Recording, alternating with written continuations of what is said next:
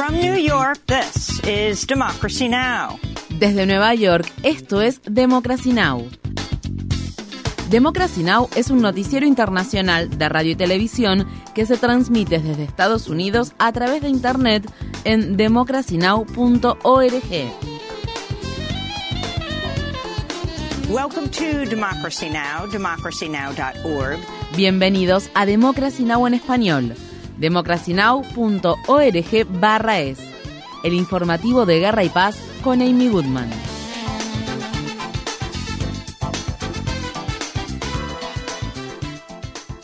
El canciller alemán Olaf Scholz comenzó una visita de dos días a la ciudad de Washington, D.C. para mantener conversaciones confidenciales con el presidente de Estados Unidos, Joe Biden, que se estima se centrarán en la invasión rusa de Ucrania. Los líderes de la oposición alemana han acusado a Scholz de secretismo después de que éste no programara ninguna aparición pública ni conferencia de prensa y viajara sin su habitual contingente de periodistas.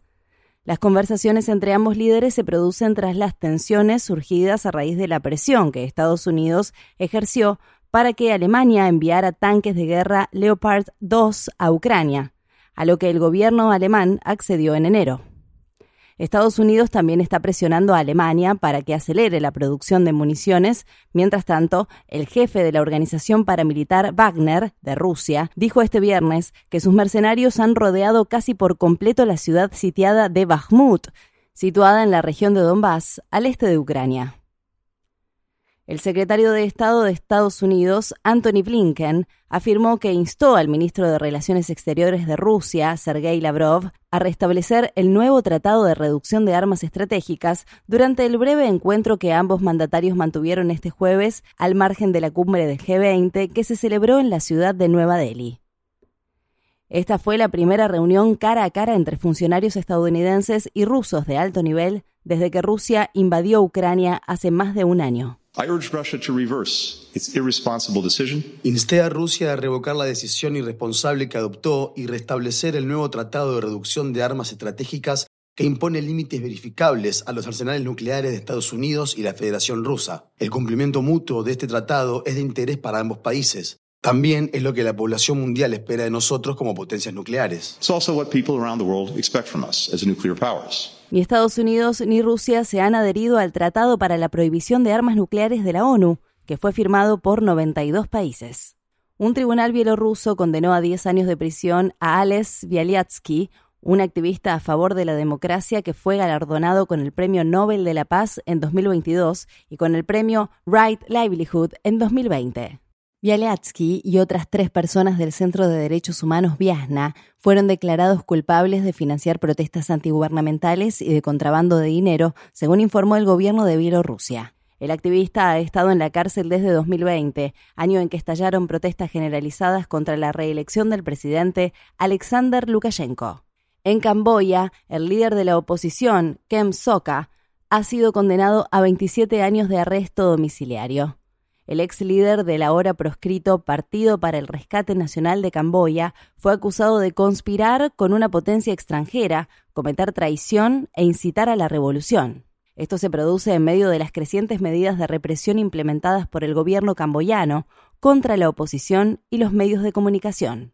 En los territorios ocupados de Cisjordania, las Fuerzas Armadas israelíes mataron a disparos a un adolescente palestino de 15 años durante una incursión que se llevó a cabo este jueves cerca de la ciudad de Calquilia. El Ministerio de Salud palestino informó que el adolescente, llamado Muhammad Nidal Salim, recibió un disparo en la espalda mientras que otros dos palestinos resultaron heridos, entre ellos una persona que recibió un impacto de bala en el pecho.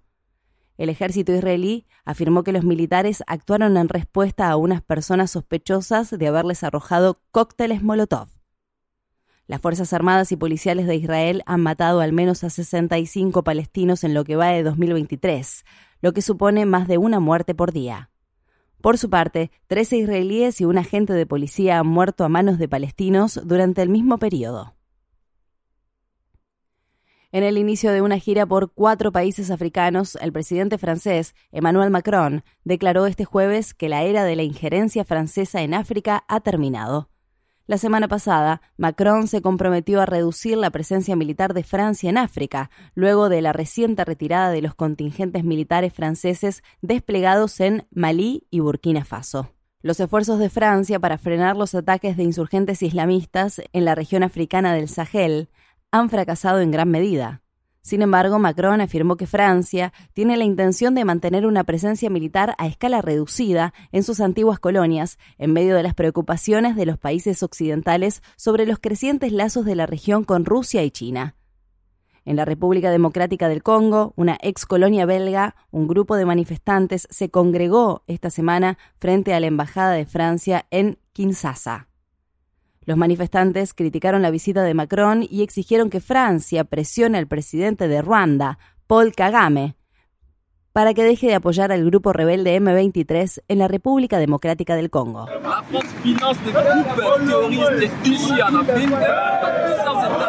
Francia financia grupos terroristas aquí en África, en varios estados africanos, como en el Congo.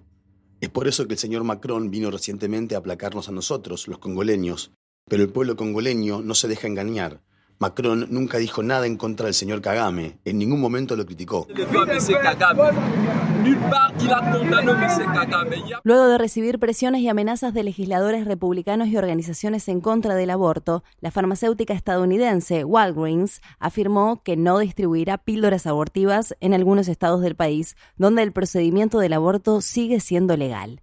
En enero, el gobierno de Biden aprobó que las farmacias minoristas y de pedidos por correo puedan vender la píldora abortiva directamente a los pacientes que posean una receta médica. Los abortos farmacológicos constituyen actualmente el método más común para interrumpir un embarazo y pueden ser un salvavidas para muchas personas en Estados Unidos luego de la anulación del fallo del caso Roe contra Wade de 1973, en el que la Corte Suprema había determinado la legalización del aborto en ese país. Esto ocurre al tiempo que un juez de Texas está a punto de dictar un fallo que podría bloquear la distribución de píldoras abortivas en todo Estados Unidos.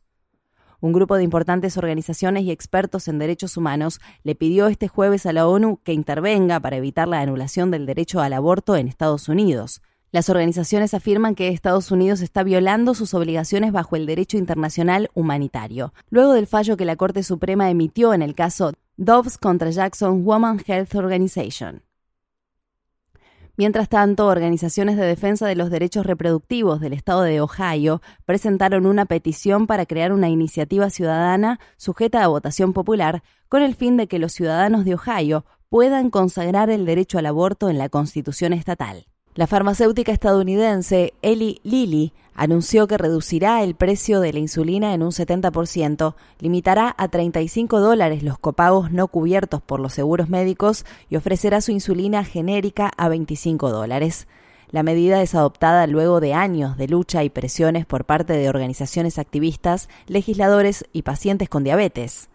En respuesta, el senador Bernie Sanders escribió a las compañías farmacéuticas Sanofi y Novo Nordisk para exigirles que hicieran lo mismo. Sanders escribió al respecto. La insulina no es un medicamento nuevo. Fue descubierto hace 100 años por científicos canadienses que vendieron los derechos de propiedad intelectual de la insulina por solo un dólar porque querían salvar vidas, no hacer extremadamente ricos a los ejecutivos farmacéuticos. Y sin embargo, como resultado de una codicia corporativa inaceptable, el precio de la insulina ha subido más de un mil por ciento desde 1996, lo que provocó que 1,3 millones de personas con diabetes tuvieran que racionar el uso de la insulina el año pasado, mientras las empresas que ustedes dirigen obtenían miles de millones de dólares en ganancias. La Agencia de Protección Ambiental de Estados Unidos ordenó a la compañía ferroviaria Norfolk Southern que analice la presencia de dioxinas en la localidad de East Palestine, estado de Ohio, donde el 3 de febrero ocurrió un accidente ferroviario que provocó una liberación masiva de sustancias químicas. Las dioxinas son una clase de contaminantes altamente tóxicos que podrían haberse formado tras la quema de los productos químicos que se encontraban en los restos del tren accidentado. Estas sustancias se encuentran en el compuesto tóxico denominado agente naranja y se han relacionado con algunos de los peores desastres ambientales en la historia de Estados Unidos, incluida la catástrofe ocurrida en 1970 en Love Canal, un vecindario situado en la ciudad de Niagara Falls, estado de Nueva York. La orden de la agencia gubernamental se produjo al tiempo que residentes de East Palestine confrontaban a un representante de Norfolk Southern en una asamblea pública que se llevó a cabo el jueves por la noche en esa localidad.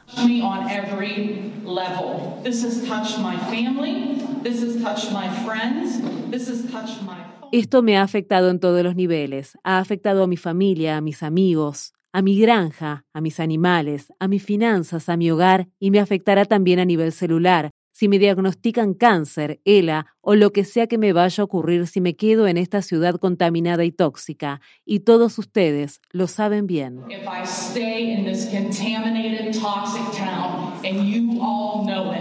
El miércoles, dirigentes sindicales que representan a los trabajadores ferroviarios escribieron una carta al secretario de Transporte, Pete Buttigieg, al gobernador de Ohio, Mike DeWine, y a otras autoridades en la que critican a Norfolk Southern por poner en riesgo la salud de los trabajadores en el lugar del accidente y no proporcionarles equipo de protección personal mientras hacían las tareas de limpieza. En la carta se indica que los trabajadores continúan experimentando migrañas y náuseas días después del descarrilamiento y todos sospechan que fueron expuestos deliberadamente a estos químicos de acuerdo con las instrucciones de Norfolk Southern. El Comité de Ética de la Cámara de Representantes de Estados Unidos inició una investigación sobre el congresista republicano George Santos, quien admitió haber mentido sobre sus antecedentes durante la campaña que desarrolló en las elecciones de mitad de mandato que se celebraron en noviembre de 2022, en las que obtuvo un escaño en el Congreso de Estados Unidos en representación del tercer distrito congresual de Nueva York. El comité investigará si Santos incurrió en actividades ilícitas como no revelar información financiera de manera adecuada e infringir las leyes sobre conflicto de intereses e indagará acerca de las acusaciones de conducta sexual inapropiada. Hasta el momento, el presidente de la Cámara de Representantes, el republicano Kevin McCarthy, se ha negado a pedirle a Santos que renuncie a su cargo. El Departamento de Justicia de Estados Unidos afirmó que el expresidente Donald Trump no tiene inmunidad absoluta frente a las demandas civiles en su contra por el papel que desempeñó en el asalto al Capitolio de Washington, D.C. el 6 de enero de 2021. Los principales abogados del Departamento de Justicia hicieron la afirmación como parte de un escrito legal que se presentó en nombre de los agentes de la Policía del Capitolio de Estados Unidos y legisladores demócratas de la Cámara de Representantes que están demandando a Trump por daños físicos y psicológicos derivados de la insurrección. Infórmate bien. Visita nuestra página web democracynow.org/es. Síguenos por las redes sociales de Facebook, Twitter, YouTube y SoundCloud por Democracy Now! es.